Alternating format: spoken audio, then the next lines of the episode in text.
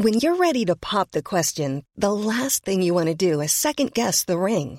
At Bluenile.com, you can design a one-of-a-kind ring with the ease and convenience of shopping online. Choose your diamond and setting. When you find the one, you'll get it delivered right to your door. Go to Bluenile.com and use promo code LISTEN to get $50 off your purchase of $500 or more. That's code LISTEN at Bluenile.com for $50 off your purchase.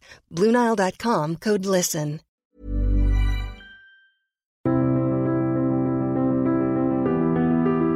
Bienvenue pour une nouvelle fenêtre sur le monde. Ravi de vous retrouver dans cette émission. Nous avons comme invité Gérard Chalian géopolitologue de, terrain, d'action et de réflexion, auteur de très nombreux ouvrages sur la stratégie, sur le terrorisme, qui va revenir sur ces grands sujets.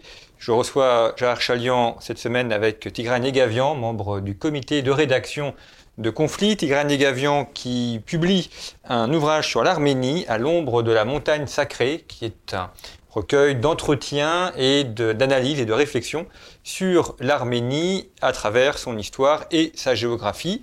Et puis également dans les parutions, le dernier hors-série de conflit, Regard sur la guerre, que vous pouvez retrouver sur le site internet de conflit, revueconflit.com, dans la boutique en ligne, où vous pouvez l'acquérir en format papier et en format numérique. Et puis euh, également le numéro actuel dont le dossier est consacré à la guerre du cyber.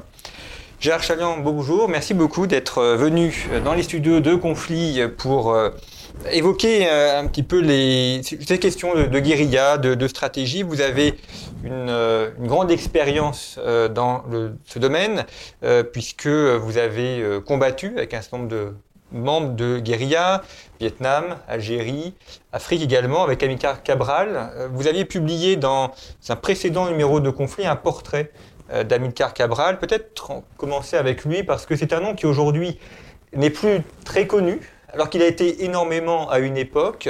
Euh, vous l'avez bien connu puisque vous avez travaillé avec lui. Euh, en, quelques mots, qui était Amilcar Cabral et, quelle a son importance dans le mouvement décolonial en Afrique? Alors Amilcar Cabral appartenait aux colonies portugaises. C'était un Capverdien. Qu'est-ce que c'est qu'un Capverdien? C'est un métis. Euh, qu'on appelait chez les Portugais assimilado, c'est-à-dire euh, parlant portugais couramment et en plus euh, catholicisé. Donc c'est la grande différence avec la Guinée dite, comment dirais-je, continentale. Amilcar Cabral appartenait donc à tout de même une élite sociale. Son père était un professeur. Il parlait euh, couramment euh, le français, l'anglais, euh, le portugais bien sûr, le créole. il avait quelque peu voyagé. Il avait été formé beaucoup à Lisbonne. À Lisbonne, on accueillait volontiers les assimilados. Et puis, c'est à l'occasion de ces rencontres d'ailleurs que la plupart rencontraient des gens du Parti communiste portugais ou des progressistes, comme on disait à l'époque, avec ces idées nouvelles sur l'émancipation. Ça leur permet également de lire à partir de l'anglais ou du français la presse internationale dans un monde qui était en train de bouger alors que le Portugal était très en retard. Et donc, euh, il faisait partie de cette élite qui s'est rendu compte que bon, bah, fallait bouger. Alors, il a été d'abord euh, pendant un an envoyé par le gouvernement portugais euh, en Guinée-Bissau pour étudier euh, les diverses euh, tribus, appelons ça euh, ce que c'était, c'est-à-dire groupes ethniques ou religieux composant une mosaïque. Donc il avait une connaissance concrète du terrain, ça c'est très important, pour faire un, un rapport sur la situation agricole. Ça lui a permis de prendre contact avec le pays de façon sérieuse, chose rare chez les élites. En général, les élites connaissaient bon la capitale et puis euh, le, le, pays d'accueil, le pays dominateur. Et euh, il a beaucoup lu et il est euh, celui qui a déclenché en quelque sorte la guerre de libération. Alors il s'est au début trompé, c'est-à-dire qu'il a pensé que comme on le disait à l'époque dans la doxa, euh, il fallait s'organiser en ville, faire quelque chose avec le prolétariat. Bon, ils ont été écrasés très très facilement. Et puis euh, à la réflexion, il s'est rendu compte que bon, il n'y a que la campagne qui permettait d'entamer une lutte de longue durée avec euh, une faiblesse initiale qu'on pouvait avec le temps et l'intelligence stratégique peut-être transformer en force. C'est ce qu'il a fait. Il a d'ailleurs envoyé ses cadres en Chine sans le dire. C'est l'époque du conflit sino-soviétique. Il fallait pas se marquer. Et euh, ces gens sont revenus. Moi, je les ai rencontrés. Ils m'ont pas dit d'ailleurs d'où ils revenaient, bien qu'on était relativement intimes. Et ils avaient appris que euh, la seule solution pour eux, c'était pénétrer dans le village, en parler le langage, pas la langue, la langue c'est facile, mais le langage, c'est-à-dire de façon à pouvoir être perçu, euh, apprendre à euh, gagner leur confiance et à partir de cela, isoler les éléments qui étaient les agents des Portugais, s'inscrire dans la réalité du village, passer à un deuxième acte, c'est-à-dire l'élimination politique des agents des Portugais et des élections avec trois hommes, trois femmes, typiquement euh, chinois. Euh, l'importance des femmes en Afrique est considérable. Finalement, c'est elles qui produisent l'essentiel. Donc, euh, et qu'est-ce qu'ils apportaient en échange, en quelque sorte, de ce soutien? Ils apportaient des denrées qui leur manquaient, puisque la circulation monétaire avec la guerre était terminée. Bref, il avait compris qu'est-ce que c'est que la technique de la guerre révolutionnaire, chose qui a pris beaucoup de temps pour beaucoup d'autres à l'intérieur de l'Afrique subtropicale, et une Afrique où, en définitive, euh, on, les, les, dirigeants connaissaient très mal les réalités locales. Voilà, c'était ça Amilcar Cabral. Il s'est distingué, par exemple, euh, à la Havane, quand il a été invité avec bien d'autres pour euh, la, la, conférence tricontinentale, il s'est distingué au lieu de vitupérer sur les autres, c'est-à-dire les colonialistes portugais, français et autres, et, et, en, comment dirais-je, en minimisant leurs apports et en, les traitant de haut. Lui, euh, il a fait un, discours sur euh, quelles sont nos faiblesses.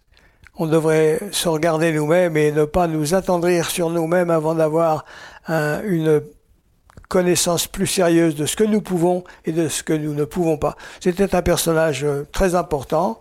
Quand Nelson Mandela a été libéré, la belle-sœur de Cabral est allée le féliciter au Cap et elle lui a dit euh, euh, You're the best. Et euh, Nelson Mandela a répondu No, no, there is Cabral first. Voilà, c'est pour vous situer le personnage. Cabral disait à propos des musulmans qui vont faire le pèlerinage à, la Mecque, que les catholiques vont à Rome et les révolutionnaires à Alger. Alors il se trouve que vous et l'Algérie, vous avez une histoire qui remonte, si je ne m'abuse, à 1954, dès le début du soulèvement de la d'Algérie. Vous êtes à Alger, vous êtes à l'époque vous avez 20 ans. Euh, c'était un, peu Alger était un peu la réunion de tout ce qu'il y avait de révolutionnaire en Afrique et une petite partie de l'Asie, de la même façon que euh, Cuba avec la Havane euh, rassemblait tout ce qu'il y avait comme révolutionnaire ou pseudo-révolutionnaire latino-américain. Oui, c'était un poste d'observation formidable. Nous, avec ma compagne Juliette Mince, nous avons connu Amilcar Cabral en 1962 en Guinée où il était abrité euh, dans le régime de Sékou Touré, qui avait rompu avec la France en 1958. Donc ces rapports personnels, c'est très important.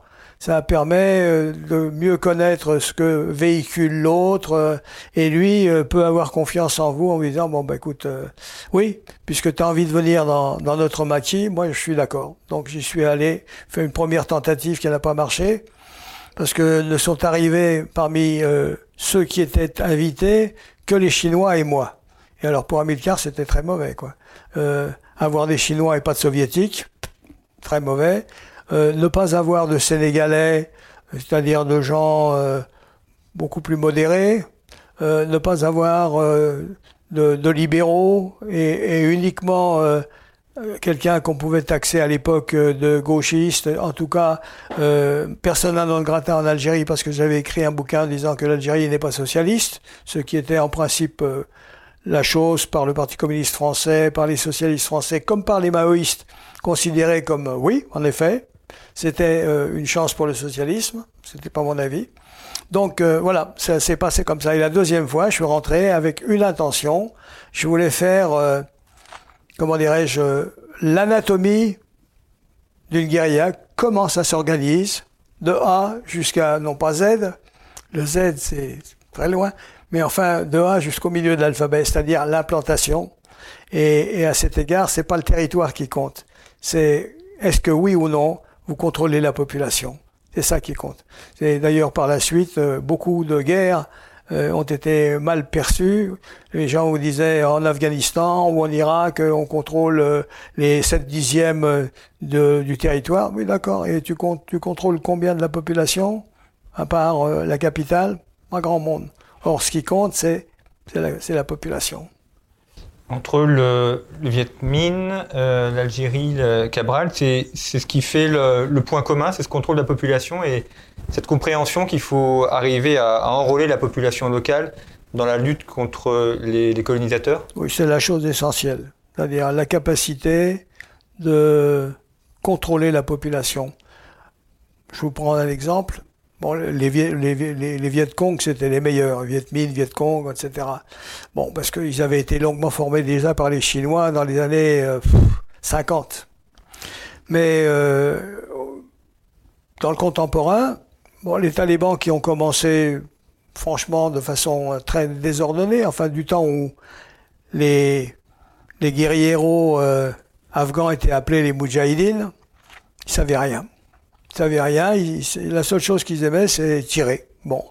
Euh, ils avaient une espèce de joie de participer à une guerre, d'accord. C'était physique. Mais sur le plan, euh, comment dirais-je, organisationnel, ils étaient nuls. Et les Pakistanais leur ont appris. Les Pakistanais leur ont appris comment on s'implante, qu'est-ce qu'il faut faire. Et ce qui avait rendu remarquable, quand les talibans, après avoir perdu, ont commencé à se réinstaller, c'est qu'ils arrivaient dans les villages, rentraient dans la mosquée, s'asseyaient, ils commençaient à bavarder avec les gens, ils inspiraient confiance, ils avaient le même langage, euh, ils passaient pour non corrompus, ce qu'à l'époque ils étaient, maintenant je ne sais pas, on verra, à l'usage, et euh, ils dénonçaient un gouvernement qui effectivement était inefficace, il avait fait beaucoup de promesses, on n'avait vu ni l'électricité, ni l'eau, ni rien qui change. Euh, incompétent et euh, en vérité non seulement impopulaire mais très corrompu. Alors c'était très facile pour les talibans de dire, vous voyez, euh, les, troupes étrangères, notamment les Américains, soutiennent un gouvernement qui est en fin de compte votre adversaire. Euh, ils n'ont aucune chance. On, finira par euh, les obliger à partir. Donc ils ont appris en quelque sorte sur le tas à passer d'une guérilla désordonnée à une organisation qui faisait sens parce qu'avec l'appui de la population, le temps, vous arrivez à transformer votre faiblesse en force. C'est ce qui vient de se passer sous nos yeux. On aurait pu éviter la débâcle finale. Et comment est-ce que les, Américains, eux, auraient pu faire pour contrôler la population? Parce que, se dit finalement, les, talibans, ils parlent à des gens qui sont du même peuple qu'eux, même peuple, même langue. C'est pareil pour les Viet ils parlent à des gens qui sont comme eux. Alors que pour l'occupant, il parle à une personne, déjà il est occupant, et puis il parle à des personnes qui ne sont pas du même peuple. Donc c'est beaucoup plus difficile pour de, contrôler, de parler le langage de la population. Vous avez raison. Euh, le mieux, c'est de disposer sur le plan local d'une partie de la population qui a confiance en vous parce que vous êtes là pour transformer les choses en leur faveur.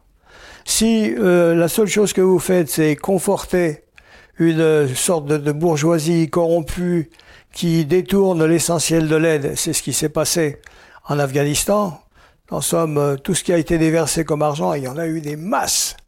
Bon, les, la moitié est retournée aux États-Unis parce que euh, j'arrive avec de l'argent, mais c'est vous qui sous-traitez. Euh, moi, j'en garde une partie, je vous en donne une autre. Et vous, vous trouvez quelqu'un qui va faire le travail, mais vous conservez une partie. Bref, en d'autres termes, ça, ça, se dilue tranquillement. Et il faut avoir donc une corruption minimale. La corruption, ça existe partout. Le problème pour un régime, dans les pays dont nous parlons, c'est est-ce que oui ou non vous êtes capable de générer une classe moyenne? Si vous arrivez à produire une classe moyenne, ben c'est votre matelas de comment dirais-je, de stabilité. Voyez? Autrement, vous êtes comme en Afrique noire aujourd'hui, vous avez une toute petite minorité, 1, 2, maximum 3%, qui se met tout dans les poches. En général, dans les poches d'ailleurs ailleurs, pour pouvoir partir plus vite. Et le reste de la population, euh, rien ne change. Donc à partir de là, n'importe quel coup d'État euh, est justifié et facile. Alors, ils n'ont pas réussi cela. Je trouve que les Américains ont eu une espèce de réflexe d'omnipotence.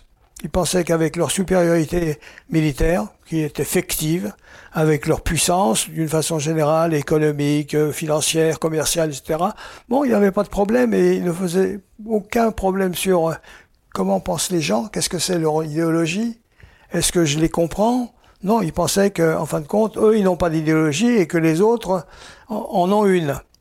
Donc il y avait une méconnaissance culturelle considérable de la société en question, bientôt relayée par un mépris sur les autres. C'est des pauvres types. Pourquoi s'intéresser à eux? De toute façon, il n'y a qu'à brider, euh, forcer, etc., cogner. Et finalement, tout ce que vous arrivez à faire, c'est à semer la haine. Et en définitive, vous devenez de plus en plus impopulaire. Alors au début, vous pouvez passer des fois pour libérateur, mais très rapidement, on va voir que vous êtes un occupant. Euh, je voulais qu'on comprenne ensemble euh, quels étaient les leviers euh, au service des guérillas qui permettent justement d'asseoir leur légitimité. Alors dans le cas des talibans, on a le cas de la justice, puisque les talibans ont réussi cette, ce tour de force en imposant une justice qui marche, qui fonctionnait, qui était, demande, qui était souple et qui, répondait aux attentes des populations locales. Est-ce qu'on peut réfléchir ensemble à d'autres leviers, par exemple la sécurité, l'éducation, au regard des différents, des différents exemples de terrain euh, que ce soit en Afrique ou, en Asie? Je suis tout à fait d'accord avec la question. En ce qui concerne, par exemple, euh, ce que vous apportez, bah, vous apportez la justice, c'est fait, c'est vrai. Sécurité, la sécurité. C'est eux qui délivraient, enfin, qui, qui, qui, rendaient justice. Et une justice très simple, c'est-à-dire euh, comme les gens ont l'habitude de, et rapide. Euh, celle-ci n'était jamais rendue par le régime parce que le régime n'était pas présent dans les provinces. Et quand elle était présente, c'était toujours euh, graisser la patte du juge, etc. Donc le plus riche, c'est lui qui triomphait et l'autre, voilà. Ensuite, euh, il faut quand même leur apporter ce dont ils ont besoin, le minimum. Qu'est-ce qu'ils ont besoin? Ben, Ils ont besoin d'un peu d'éducation, ils ont besoin de soins, il faut arriver à avoir une infirmière. Voilà, ce qu'ils apportaient, c'est une infirmière, un infirmier, euh, euh, un, instituteur, une institutrice. C'est-à-dire ce minimum qui fait qu'une société euh, se sent en quelque sorte soutenue, portée, euh, et en plus avec des commissaires politiques, enfin, on peut les appeler autrement, mais enfin des gens capables d'animer un groupe avec une perspective d'amélioration au lieu de l'indifférence complète manifestée par la capitale. Voilà, c'est comme ça qu'on pénètre euh, dans une société avec le temps, qu'on gagne leur confiance et, et que bientôt euh, ça devient très facile de, de désigner l'autre comme euh, l'intrus, l'agent de l'étranger, l'incompétent. Johnson, Ian Johnson, président américain, disait que les, c'était des petits hommes en pyjama, euh, mais c'est eux qui ont gagné finalement face au GI. Oui, c'était grâce euh, en partie à ce mépris. Oui, quand Johnson dit euh, c'est désagréable d'être tenu en échec par des petits hommes en pyjama, ça veut dire bon, bah voilà, c'est des pauvres types. comment ça se fait que, alors que nos gars sont superbement taillés, qu'ils arrivent à à, lever 80 euh, kilos, euh, bah oui, mais malheureusement, c'est pas là que ça se joue. D'abord, c'est les jambes, ensuite, par-dessus les jambes, c'est la volonté, c'est c'est le c'est l'idéologie, c'est le fait que je lutte pour la patrie, je lutte pour la liberté, je lutte pour nous, alors qu'en face, euh, bon, bah vous avez ceux qui sont là parce qu'ils vont obtenir la carte verte, j'en ai connu ceux qui sont là parce que bon, ça permet de gagner euh, la somme qui va vous permettre euh, d'être propriétaire quand vous rentrez. Et puis, euh, de toute façon, vous faites pas partie prenante du pays. Bah, Général McChrystal, un type intelligent qu'on avait demandé d'aller faire un, rapport en 2008-9. Il a publié son rapport d'ailleurs dans le Washington Post.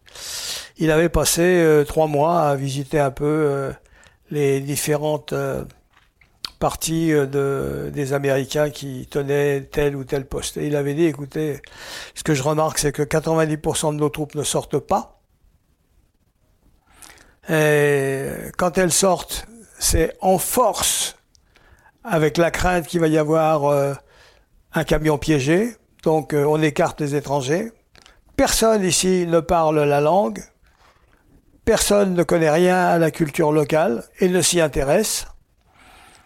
Et il leur avait dit d'ailleurs euh, en anglais comme ça, Guys, you're not in Afghanistan, you're in transit. C'est une phrase terrible. Voilà. Vous êtes en transit. Donc, euh, je veux dire, on peut pas gagner ce genre de guerre de cette façon-là. Et à mon avis, plus elles sont, plus elles sont longues et plus on est certain de les perdre. L'autre aspect aussi important pour les guérillas, c'est d'avoir le soutien d'une puissance extérieure. Le Viet Minh, ça a été la Chine. Euh, L'Afghanistan a pu, enfin les Pashtuns du moins, talibans ont pu s'appuyer sur le Pakistan. Euh, donc il faut qu'il y ait une puissance amie euh, dans laquelle on puisse se réfugier, on puisse se former. On ait de l'argent aussi pour se financer. Alors c'est la grande différence hein, entre la période d'aujourd'hui et la période des conquêtes coloniales à la période des conquêtes coloniales, ils n'avaient aucun sanctuaire. Ils n'avaient aucun État capable de leur fournir les armes, l'argent, les conseils. Ça, c'est fondamental. C'est-à-dire qu'ils étaient dans le brouillard, ils nous connaissaient absolument pas.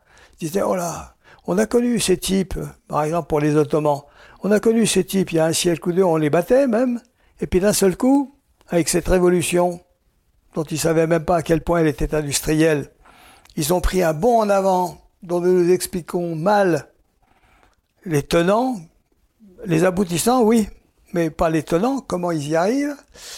Et ça a été, euh, pendant deux, trois générations, le désarroi. Comment fait-on pour résister à ces types? Puis petit à petit, on a commencé à comprendre ce qui faisait que l'autre vous était largement supérieur et, et, s'assimiler en quelque sorte ces idées nouvelles, ces techniques nouvelles. Par exemple, l'une des idées nouvelles qu'on a assimilées du côté de ce qu'on appelait le tiers-monde, c'est l'idée nationale.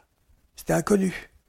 D'un seul coup, on se dit, attention, nous ne sommes pas que des Chinois du Nord, nous ne sommes pas que des Anamites ou des cochins chinois, nous sommes vietnamiens.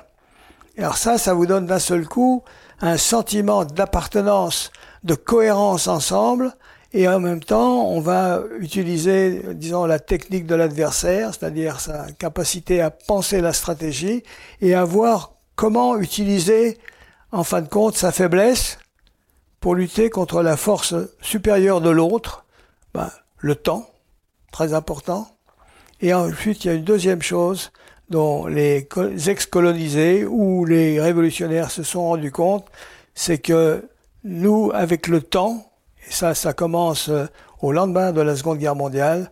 Nous voulons de moins en moins perdre de gens. C'est-à-dire qu'une de nos faiblesses, c'est nous n'encaissons plus les pertes. Quand les Américains ont perdu 53 000 hommes au, Vietnam, ça a été trop. Depuis, ben, on économise au maximum. D'ailleurs, nous, c'est pareil. Quand on a trois morts, il faut qu'on les amène euh, au Panthéon. À, aux invalides. Oui, c'est ça. Hmm. Bon, on n'encaisse plus. Alors, il y a, y a évidemment une explication à ça en 1900, l'Occident, qu'on appelait à cette époque-là des Blancs, était grosso modo 33%. Aujourd'hui, si je dis dans la rue à quelqu'un, euh, à votre avis, les Occidentaux, ça représente combien dans le monde comme pourcentage? Pas un type va me dire 12%. C'est le chiffre. Quand je vais lui dire 12%, il va dire c'est pas vrai. Ben, je lui dis oui, va dans le métro, tu vas voir. Voilà. Euh, c'est pour des raisons démographiques que l'Occident ne fait plus la guerre ou d'opinion ah, publique Est-ce que l'opinion publique ne veut plus faire la guerre Disons, ça rentre dans, le, dans la psyché. Perdre du monde est très mal ressenti parce que, bon, bah, j'ai un gosse virgule 6 alors que tu en as 5, 6. Bon, euh, jamais on a entendu dire euh, tel ou tel groupe euh, africain ou asiatique, on a eu trop de pertes. Il dit, bon, il y a eu beaucoup de gens morts, mais personne n'a dit on arrête parce qu'on a perdu trop de gens. Non. Alors que de l'autre côté, bah, les Allemands, désolé, les Américains, depuis 20 ans, au grand total de tous les conflits qu'ils ont tenus, en Asie, en Afrique, en Amérique latine, partout, ils ont perdu un peu moins de 10 000 hommes. C'est très peu.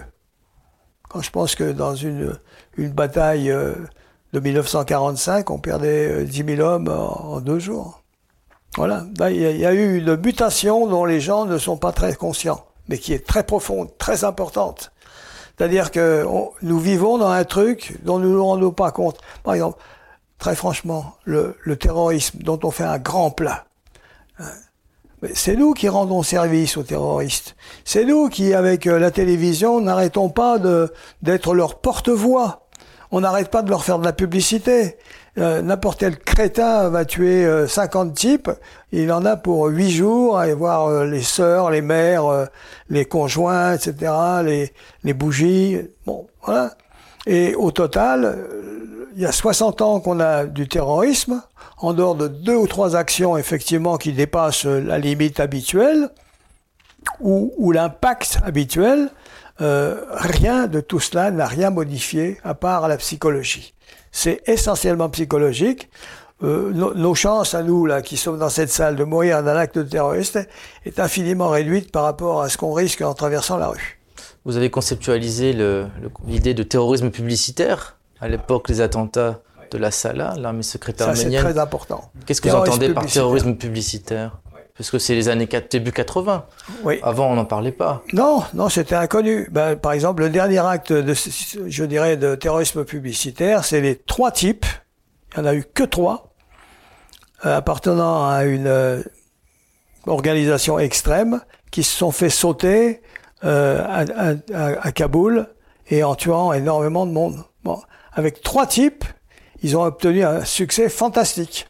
Voilà, ça c'est du terrorisme publicitaire, parce qu'en fin de compte, ça ne change rien au monde. Mais on a parlé d'eux, on a dit voilà, ces types qui représentent euh, le machin du Khorasan, etc., c'est très important, etc. Bon, ben, on, va, on, va, voir ce qu'ils savent faire une fois qu'ils seront avec les talibans. Mais, donc euh, le terrorisme est ultra, comment dirais-je Résiduel. Bon, tout à fait franchement, beaucoup, beaucoup, beaucoup gonflé, et, et, et les, considérations démographiques mal, mal comprises, mal interprétées. Donc on, vit dans un monde euh, boiteux, avec euh, de notre côté à nous des changements psychologiques que, que nous n'expliquons pas, mais qui est très, très important. Pourquoi cette sensiblerie extrême? Pourquoi cette, euh, cette victimologie pourquoi euh, ce souci, mais absolument délirant de sécurité à tout prix, etc., de gens euh, terrorisables si facilement, etc. Bon, tout ça est très très important. En fin de compte, euh, bon, nous avons cessé d'avoir des opinions publiques capables de combattre. Exact.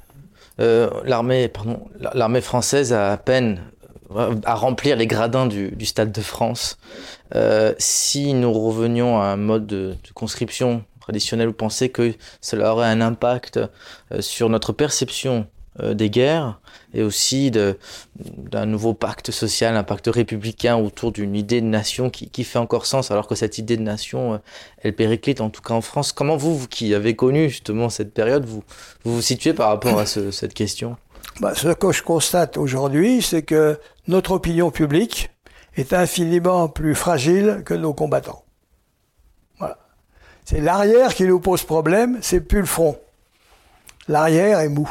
Est-ce que c'est pas aussi du fait que, finalement l'arrière n'a plus l'expérience de la guerre parce que les dernières guerres sur le territoire français, c'est 1945. Et donc, pour beaucoup, euh, la guerre, c'est l'Afghanistan, c'est le Mali. C'est, voilà, abstrait, c'est, extrêmement loin. Et on voit même pas, d'ailleurs, pour quelle raison euh, l'armée française y est. Enfin, pour l'opinion générale.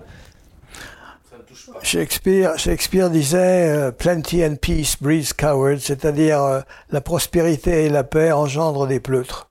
60 bah, ans de paix, ça ramollit. Alors les Kurdes ont, ramolli aussi en 2014, lorsque Daesh investit, en tout cas se prépare à attaquer Erbil, alors qu'au passage, une génération s'est enrichie. C'est la même grille de lecture Oui, bah, c'est exact. Ils avaient pris 20 kilos, les mecs, les, les Moi, je les avais connus à l'époque euh, affinés, rapides, etc. Et puis bon, bah, y a la tranquillité, la prospérité relative, ils avaient pris 20 kilos, alors que d'autres, euh, combattants, euh, euh, je plaide pas pour eux, hein, mais enfin ceux du PKK qui sont tout le temps sur euh, le fil du rasoir, bon, c'était euh, des types qui, qui, qui, étaient d'excellents combattants. Voilà. C'est-à-dire qu'effectivement, euh, dire que la, la paix n'a pas, c'est très chouette la paix. Bon, à condition qu'il n'y ait pas autour de vous des bellicistes qui veulent vous manger. Alors il y a un cas qui est intéressant aussi, qui peut vous toucher par, par vos origines, c'est le conflit récent entre l'Arménie et l'Azerbaïdjan pour le contrôle du Haut-Karabakh, qui répond pas justement à un schéma de guerre irrégulière. Donc vous êtes, mais plutôt une guerre symétrique, en tout cas euh, territoriale, dont on avait perdu l'habitude. Euh, on vous a pas beaucoup entendu à cette époque. Ah bah écoutez, moi euh, j'ai écrit une seule chose. Oui et les leçons à tirer de cette dit, oui, j'ai dit, euh, les, les, Arméniens ont tout fait pour perdre. Pourquoi? Parce qu'ils se sont endormis sur l'idée que la situation était gelée. Or, une situation n'est jamais gelée pour toujours. Deuxièmement, ils se sont endormis sur le fait que les, la Russie ne laisserait jamais euh, les, les, Arméniens, en quelque sorte, euh, se marcher vers l'échec. Ils ont surestimé le fait que euh, leurs combattants étaient les meilleurs. Non, les combattants, ils sont pas les meilleurs pour toujours. Ça dépend des circonstances. Ils ont sous-estimé l'importance de l'alliance entre la Turquie et l'Azerbaïdjan. Ils ont sous-estimé l'importance des drones. Ils ont sous-estimé le fait que les Israéliens appuyaient les Azeris parce que pour Israël, le fait d'avoir au nord de l'Iran une possibilité de peser contre l'Iran, c'était important. En d'autres termes, les Arméniens se sont endormis et euh, ils ont eu un dirigeant, je dirais, euh, provincial du point de vue politique, M. Pachinian.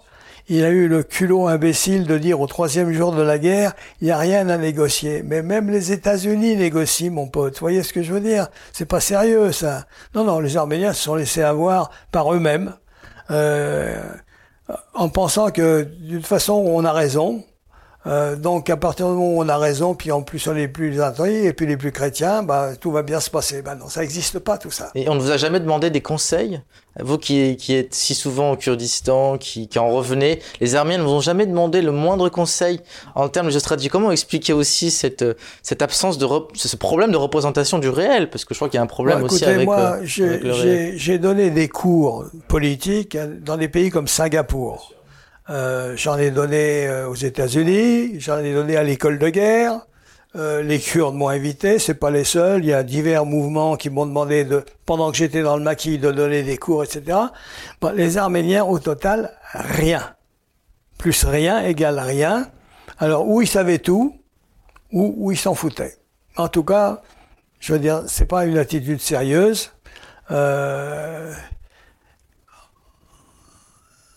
Il faut être inquiet.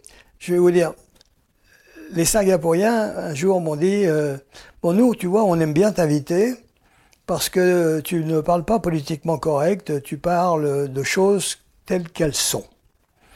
Et vois-tu, nous, nous sommes prospères, donc très vulnérables. Alors on a besoin de savoir avec un temps d'avance ce qui va nous tomber sur le dos.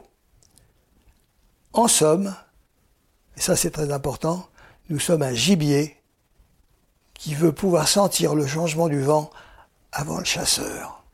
Ça, ça s'appelle l'inquiétude politique. qui c'est qui est inquiet chez les Arméniens Qui c'est qui est inquiet en France? Non. Le mec, il est fonctionnaire. Bon, à la fin du mois, qu'est-ce qui va changer? Rien. C'est très important d'être inquiet. IN, trait d'union, qui est. La quiétude, c'est la mort. Voilà. Et comment ils défendent justement Singapour? Parce que c'est une ville, ils n'ont pas la, capacité d'avoir une armée puissante. Il n'y a pas de profondeur stratégique. C'est c'est pas une nation au sens euh, classique du terme, oui, avec les Chinois, les Indiens. Oui, mais ils ont réussi à établir euh, comment, une, certaine harmonie. Par exemple, euh, bon, vous savez qu'il y a environ 60% de Chinois et puis les 40 autres pourcents se divisent entre des musulmans ou des ou des Indiens, hindous. Et eh ben quand vous êtes le propriétaire, par exemple, d'un immeuble, vous n'avez pas le droit de louer qu'à des Chinois. Vous devez louer à des Chinois et qu'il doit y avoir là-dedans des Indiens et il doit y avoir là-dedans des Malais. C'est-à-dire que vous ne voulez pas ghettoiser, vous voulez au contraire que les gens puissent euh, s'organiser, etc. Alors, je ne dis pas que c'est sans contradiction, Hein Peut-être que je n'aime pas l'odeur de votre cuisine, des choses comme ça, mais pour l'essentiel, ça marche. C'est-à-dire que ils ont réussi ce que nous avons raté en Europe. La ghettoisation n'existe pas chez eux. Ça, c'est très important. Nous, par exemple, nous avons laissé euh, se développer des zones de non-droit parce que c'était facile que les types puissent euh, euh, échanger de la drogue, gagner de l'argent. ça évitait de se fatiguer, alors créer des emplois, etc., etc. Ben voilà. Et un beau jour, on se retrouve avec une économie parallèle, avec des problèmes très importants, et on se dit comment comment comment supprimer ça. C'est-à-dire, il faut être tout le temps, comment dirais-je, vigilant quand on veut que les choses marchent. Et c'est pas facile. Sur les, Kurdes, qui est un pays que vous connaissez bien, vous, avez, vous y allez depuis de nombreuses années. Euh, il, y a, eu un espoir chez eux d'avoir un pays, ils n'ont jamais réussi. Euh, pour quelles raisons Est-ce qu'ils étaient trop faibles par rapport à leurs voisins qui ont réussi à éviter ce pays? Ou est-ce qu'ils ont eu une mauvaise stratégie? Division ben, D'abord, euh, ils ont raté l'après-guerre, la première guerre, l'après-guerre. Euh, par rapport à Mustafa Kemal qui avait complètement compris que lorsque l'empire se défait, il n'y a qu'une seule solution, c'est de faire un État-nation à la façon des Européens, à l'époque où nous étions le modèle des modèles, alors qu'aujourd'hui, euh, M. Erdogan nous critique, euh, nous voit même avec un certain mépris. Euh, ils ont réussi à éliminer tous ceux qui n'étaient pas musulmans, et euh, ils ont formé bon un État relativement homogène, c'est-à-dire à 95% homogène, c'était énorme. Ensuite, euh, les Kurdes donc euh, étaient dépassés du point de vue de la conception. Moi, j'ai connu le, leur, premier dirigeant, Kamulan Ali Bedr qui était prof à, à Langzhou, mais qui était l'héritier d'une grande famille. Et il m'avait dit, nous n'avons pas compris ce qui se passait en 1920 la moitié de notre tête, euh, mon frère et moi, était euh, mahométane, et l'autre moitié euh, était, était, était en fin de compte ottomane. Et quand, quand quatre ans plus tard, Mustafa Kemal, alors que nous avions combattu à ses côtés, a déclaré la Turquie est le pays des seuls Turcs, on a été surpris. Bon. En Iran, vieil État également, euh, ils, ils, laissaient euh, les Kurdes parler leur langue, mais il n'était pas question d'accorder quoi que ce soit de plus.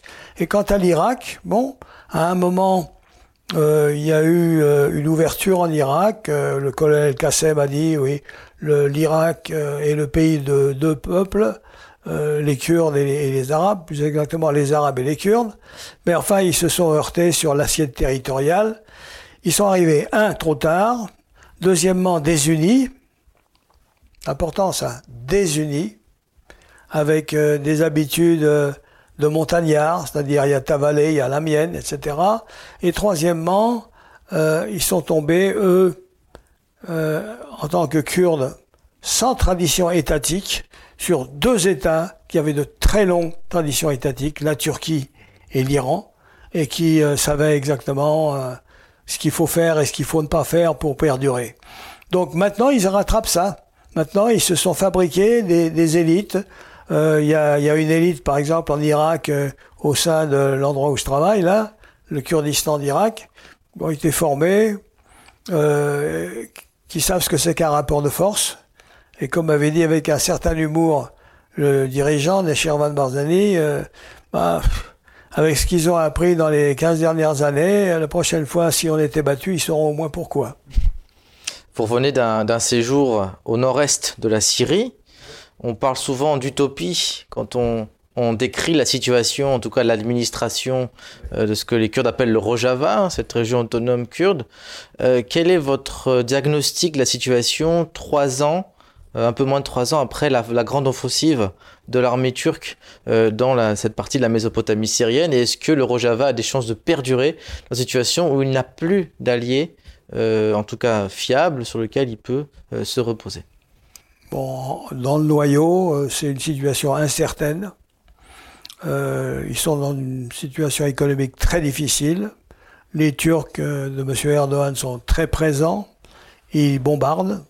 Et maintenant, ils font pression sur l'eau. Il y a des barrages qui font que l'eau est extrêmement réduite. Il s'agit de chasser au plus, au maximum la population parce que les conditions sont très difficiles à vivre. Bon, j'ai parcouru là pendant quelques jours des villages vides, des, des villes euh, abandonnées aux, deux tiers euh, et, et, une situation économique désastreuse. Donc c'est très difficile pour eux et au fond, en dehors de la présence américaine qui oblige euh, M. Erdogan à une certaine retenue, ben, il n'y a, a rien quoi. Je veux dire que le régime de M. Bachar el-Assad euh, n'a pas beaucoup de sympathie pour les Kurdes. Les Kurdes entre eux se disputent pour des raisons de préséance et de c'est moi qui représente euh, la, kurdicité, etc. Donc le Rojava, malgré tout ce qu'on en dit sur euh, c'est formidable, etc., etc. bon, ben, ça c'est une image. Dans la pratique, oui, il y a des gens bien je veux dire, qui croient en ce qu'ils font, qui veulent se battre, qui veulent maintenir, qui veulent survivre, ce qui est normal, mais leurs chances sont minces. Et euh, sur la, Syrie euh, également que vous, connaissez, là on a eu euh, un exemple un peu inverse où la, guérilla de l'État islamique a échoué. ils ont réussi à tenir pendant quelques années, puis finalement ils ont été réduits. Alors certes avec intervention extérieure, notamment occidentale, euh, mais enfin, c'est finalement c'est Assad qui l'a emporté, lui en tenant un territoire et, en s'appuyant sur le peuple alawite. Oui, bah, il, a, gagné parce qu'il y a eu l'intervention russe qui a été décisive en 15-16. Les Russes ont, ont, été les véritables arbitres de la situation. En plus, euh, eux ont tapé sur tous les mouvements euh, islamistes, pas uniquement Al-Qaïda ou ceci ou cela. Et ils l'ont fait euh, copieusement, avec euh, beaucoup d'allégresse. Et euh, pour le reste, nous, par exemple, j'entends nous occidentaux, c'est-à-dire américains, français, britanniques, bah, je ne vois pas pourquoi nous avons laissé le califat s'installer, des gens partir du nord de la Syrie pour arriver jusqu'à Mossoul dans un paysage stépique totalement dépourvu de couverts, où ils pouvaient être bombardés comme on voulait. Pourquoi on l'a pas fait? Euh, Est-ce que c'était pour ne pas paraître avantager le régime de Bachar el-Assad? Là, il faut choisir. Vous pouvez pas, euh, comment dirais-je, mettre euh, sur le même pied un Bachar dictatorial, mais qui ne veut pas détruire l'Occident, et des islamistes qui veulent votre mort, votre disparition. Bon, donc il fallait frapper. On l'a pas fait. On l'a attendu la dernière minute, au moment où vraiment ça commençait à devenir un raz-de-marée, euh, il y a des dizaines de milliers de jeunes gens qui ont été séduits par l'idée que la victoire était au bout du fusil. Ils se sont rendus là en se disant ça y est, c'est dans la poche, on a gagné, etc. Bon, il a bien fallu euh, frapper à un moment, mais c'est, il ne faut pas laisser à l'adversaire, surtout quand il est faible comme ça, avec beaucoup de gaudrioles, de, de euh, il faut pas, il faut pas leur laisser le sentiment qu'ils sont en train de gagner. C'est très mauvais. C'est comme ça qu'on a des, des espèces d'appels d'air qu'après on a du mal à, à juguler. Voilà mon point de vue. Ce qui a manqué, c'est une vision. Enfin, pour, ce qui a manqué aux occidentaux, c'est une vision stratégique. Et c'est de savoir euh, ce. Quel est ce qu'on dit dans l'armée, l'état final recherché. Qu'est-ce qu'on veut comme état final recherché? Oui, bah, ce qu'il faut, c'est savoir ce qu'on veut. Parfois, il faut, il faut vouloir le moindre mal. Il n'y a pas de solution euh, miracle, il n'y a pas de solution idéale, mais euh, mieux vaut Bachar au pouvoir que le califat, par exemple. Peut-être revenir à, la, crise de la pensée stratégique occidentale. Euh, la France a des difficultés à se faire respecter par la Turquie de M. Erdogan, comme on l'a vu. oui, on l'a constaté. On l'a constaté. Euh, pourtant, nous produisons des livres blancs de façon plus ou moins régulière. Euh, où, en est le, où en est la pensée stratégique française? À quoi ça sert de, de, faire euh, des livres blancs quand on ne se donne pas les moyens à la fois psychologiques et, matériels et humains de se faire respecter? Oui, je veux dire, c'est. Le problème, c'est pas de faire des livres blancs, le problème, c'est de, de rattraper notre retard quand nous sommes en retard dans tel ou tel domaine. Par exemple, dans le domaine des drones, nous sommes en retard. Dans le domaine du cyber, nous sommes en retard. Et ça, c'est très important parce que la guerre de demain, ben, elle change non pas de nature, mais de technique. Donc, euh, c'est très important euh, de, de, de, de, combler le retard là où il se trouve. Nous, par exemple, dans les opérations que nous avons menées en Orient dans les 15 dernières années, bon, nous avons constaté que pour l'observation aérienne, nous avons toujours eu besoin des Américains. Et pour ce qui est de la logistique, on a eu toujours besoin des Américains. Donc là, il faut combler aussi. Euh, sans ça, ça sert à rien de tonitruer en disant il faut faire ceci, il faut faire cela, quand on n'a pas les moyens de le faire. Voilà. Il faut avoir les moyens de ses rêves. Et, justement, si on revient un peu à la jeunesse de votre engagement, euh, votre, si je m'abuse, votre père, votre oncle, ont, été des résistants. Ils ont, été, ils ont participé à l'autodéfense d'Urfa face aux, troupes kémalistes turques qui, euh, s'ils ne résistaient pas, se faisaient exterminer. Euh, que vous a inspiré leur engagement et qu'est-ce que c'est pour vous Qu'est-ce que ça veut dire être fils d'un rescapé? En quoi ça a euh, déterminé votre engagement? Et la deuxième question qui, qui est une continuité, c'est aussi quel sens vous donnez au courage? En fait, euh, oui, pour moi, le courage, c'est une vertu essentielle. Euh, courage euh, physique, bien sûr, mais courage moral, courage intellectuel. Courage physique, ça se trouve beaucoup dans les endroits où je travaille. Courage moral, c'est différent. Le courage moral, ça va bien avec, comment dirais-je, les gens de mon clan.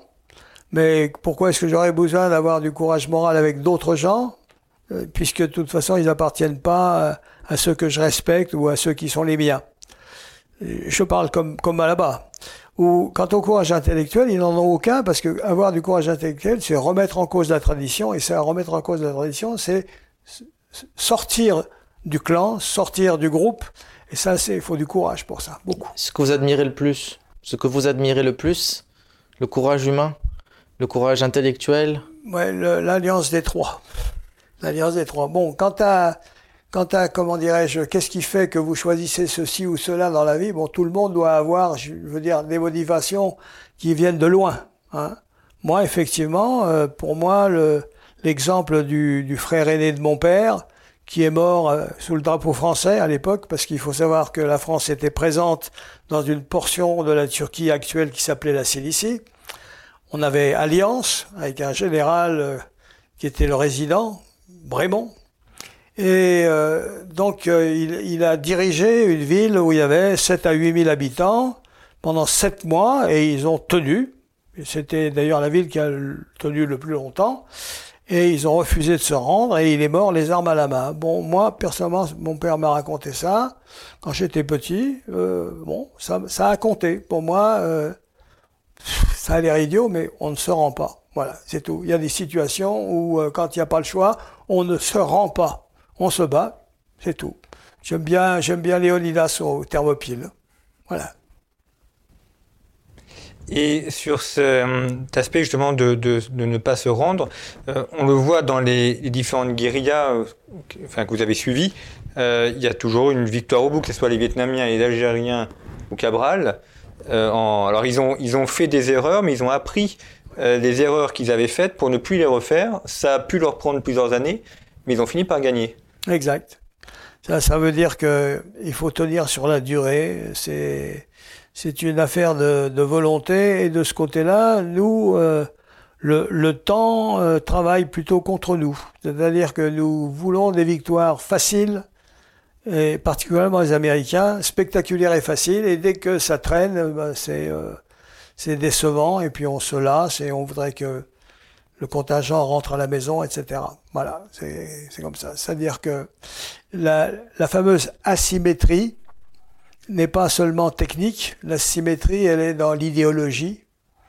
Moi, pour moi, cette histoire est fondamentale, et pour vous, bon, ma foi, euh, ce serait sympa de gagner, mais enfin, si on gagne pas, ben, ça va. Voilà, c'est très important. La symétrie idéologique, comme l'avait relevé le général gallois est peut-être plus importante que toutes les autres asymétries. Vous avez écrit beaucoup d'ouvrages sur la stratégie. Vous avez même euh, fait une anthologie de la stratégie euh, chez, chez Bouquin. Nos, auditeurs peuvent retrouver l'ensemble de, de, vos ouvrages sur le site de Conflit, euh, revueconflit.com. Vous avez aussi publié des ouvrages poétiques. c'est un autre aspect de vos écrits. Et est-ce que c'est aussi quelque chose qui est important dans la dans la guérilla, dans le combat de la guérilla, euh, le domaine de l'art, de la poétique, euh, et, donc euh, un aspect qui est, qui est, moins guerrier, mais qui est tout aussi important? Écoutez, il y a une tradition, par exemple, que l'on trouve en Asie.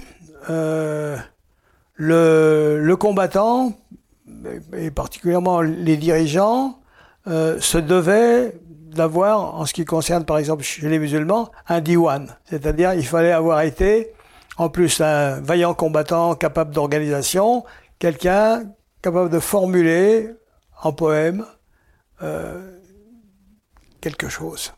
Bon, moi, pour moi, la, la, la, la poésie, c'est pas que ça, mais j'aime bien le son épique.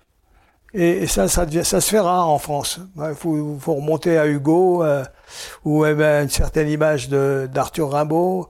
Et, bon, les, pics se fait rare. Aujourd'hui, on devient de plus en plus intimiste, etc. Problème parce que ça, c'est un rétrécissement de l'existence, peut-être un certain narcissisme, j'en sais rien. En tout cas, pour moi, la poésie, c'est très important et d'autant plus important, si vous voulez, que l'univers de la géopolitique, c'est quoi en définitive? C'est c'est l'analyse de cette foire d'empoigne atroce dont je plains les vaincus. Voilà. Donc euh, la poésie là-dedans, c'est. Oui, malheur aux vaincus. Ah oui. Malheur aux vaincus, mais aussi la poésie chez vous, ce n'est pas aussi une autre façon de dire le réel, puisque ça ne suffit pas, enfin ce que vous avez écrit euh, oui, pour en termes d'enseignement géostratégique, pour moi, le, vous avez besoin d'habiter le monde poétiquement. Ouais. Euh, si vous êtes, je sais pas moi, bloqué dans un aéroport en transit, vous pouvez pas rester sans lire un livre et écrire euh, au moins deux poèmes. Oui, il n'y a pas de temps façon... mort pour moi. Il n'y a, pas de temps mort. Non, non, vous, êtes toujours pas. en mouvement. Oui. Et, et, la poésie, c'est bon, quand même la formulation la plus haute de, de ce qu'on a à dire. Et euh, je trouve que bon. Elle, euh, comment dirais-je, elle justifie euh, tout le reste euh, de, l'injustice et, de, et, l'atroce dans lequel nous vivons, que ça nous plaise ou non. Voilà, c'est-à-dire que c'est un respire, comme l'amour, comme l'amitié. Et quel conseil de lecture vous feriez à, nos jeunes auditeurs, téléspectateurs qui nous voient, qui sont un petit peu en quête de repères, de nouveaux repères euh, Quel conseil de lecture comme ça qui vous viendrait en, en tête? Moi, je, je, conseille beaucoup de lectures à des gens qui viennent me voir quand je vois qui ils sont. Parce que chacun doit recevoir euh, ce qu'il me paraît, enfin, correspondre à, à, son tempérament, que ce soit une jeune femme ou, ou un homme. Enfin, en, en général, il euh, n'y a, pas, a pas de livre clé, il y a, y a ce qui vous convient à tel moment de votre existence et qui, d'un seul coup, vous enflammez, euh, vous vous inspirez et, et, dont 20 euh, ans après, on se souvient encore. Voilà, Qu'est-ce qui vous a nourri quand vous étiez ouais, Moi, quand j'étais petit, c'était l'Iliade que mon père m'a lu entre 6, 6 et 8 ans. Voilà, par exemple, l'Iliade, oui. Alors évidemment, on me dira, c'est pas un hasard, peut-être. C'est comme ça. Et euh, mon, mon, prof, euh, un, merveilleux, c'était un instituteur euh, à l'école communale, il avait perdu un bras pendant la guerre de 14 et il nous connaissait bien. Pour lui, on aurait fait n'importe quoi. Quand il disait qui veut réciter, on disait ouais tous. Et alors il nous emmenait euh, chaque mercredi à la bibliothèque de la rue Boutebry qui se trouve dans le quartier latin. Et comme il connaissait bien chacun de ses élèves, une trentaine, il disait tiens toi tu devrais lire ça. Et moi il m'avait dit euh, voilà ce que tu devrais lire. Et il m'avait entraîné dans le rayon des romans, euh, des romans comment dirais-je les, enfin les, les, la chanson de Roland, les, les quatre fils aimants, enfin bref, la, la littérature de, de, épique. Voilà. Bah, il se trouve que voilà, il s'était pas trompé. Ça, je me suis senti chez moi dans ce type de, de littérature. Bien sûr que j'en ai goûté d'autres, mais enfin, c'est, oui, ça doit être dans le tempérament, j'imagine. Voilà. Merci beaucoup, Gérard Chalian. Merci d'être venu euh, sur le plateau de, conflit. À propos de, lecture, donc je rappelle la dernière publication de Tigran Yegavian, Arménie à l'ombre de la montagne sacrée, pour comprendre l'âme euh, de l'Arménie, euh, son histoire et sa géographie. Et puis le dernier hors-série de conflit, Regard sur la guerre, que vous pouvez retrouver sur notre site internet revueconflit.com euh, dans le kiosque de conflit. Vous pouvez l'acquérir en format papier et numérique. Kiosque que vous pouvez également vous abonner. En vous abonnant, c'est la meilleure manière de nous soutenir et de nous permettre de continuer à vous proposer euh, ces magazines et puis également l'ensemble de ces contenus en accès libre. Merci Gérard Chalian d'être euh, venu et puis je vous retrouve très bientôt pour une nouvelle fenêtre sur le monde.